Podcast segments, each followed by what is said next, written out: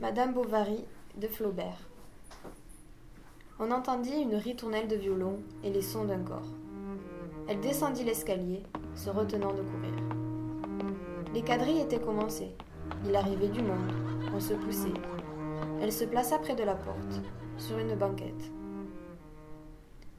Quand la contredanse fut finie, le parquet resta libre pour les groupes d'hommes causant debout et les domestiques en livrée, qui apportaient de grands plateaux.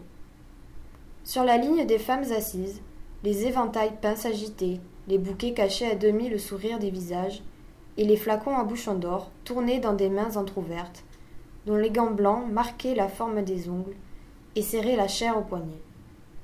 Les garnitures de dentelle, les broches de diamants, les bracelets à médaillons frissonnaient au corsage, scintillaient aux poitrines, bruissaient sur les bras nus.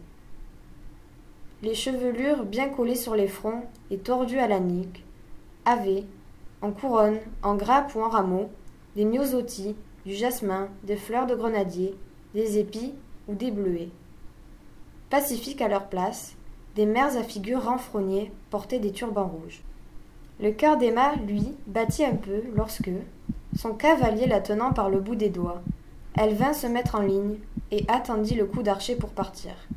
Mais bientôt, l'émotion disparut, et se balançant au rythme de l'orchestre, elle glissait en avant avec des mouvements légers du cou. Un sourire lui montait aux lèvres à certaines délicatesses du violon, qui jouait seul, quelquefois, quand les autres instruments se taisaient. On entendait le bruit clair des louis d'or qui se versaient à côté, sur le tapis des tables. Puis tout reprenait à la fois. Le cornet à piston lançait un éclat sonore.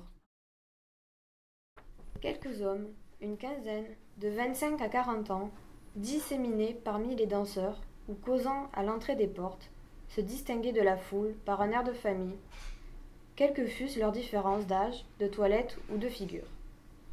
Leurs habits, mieux faits, semblaient d'un drap plus souple, et leurs cheveux, ramenés en boucle vers les tempes, lustrés par des pommades plus fines,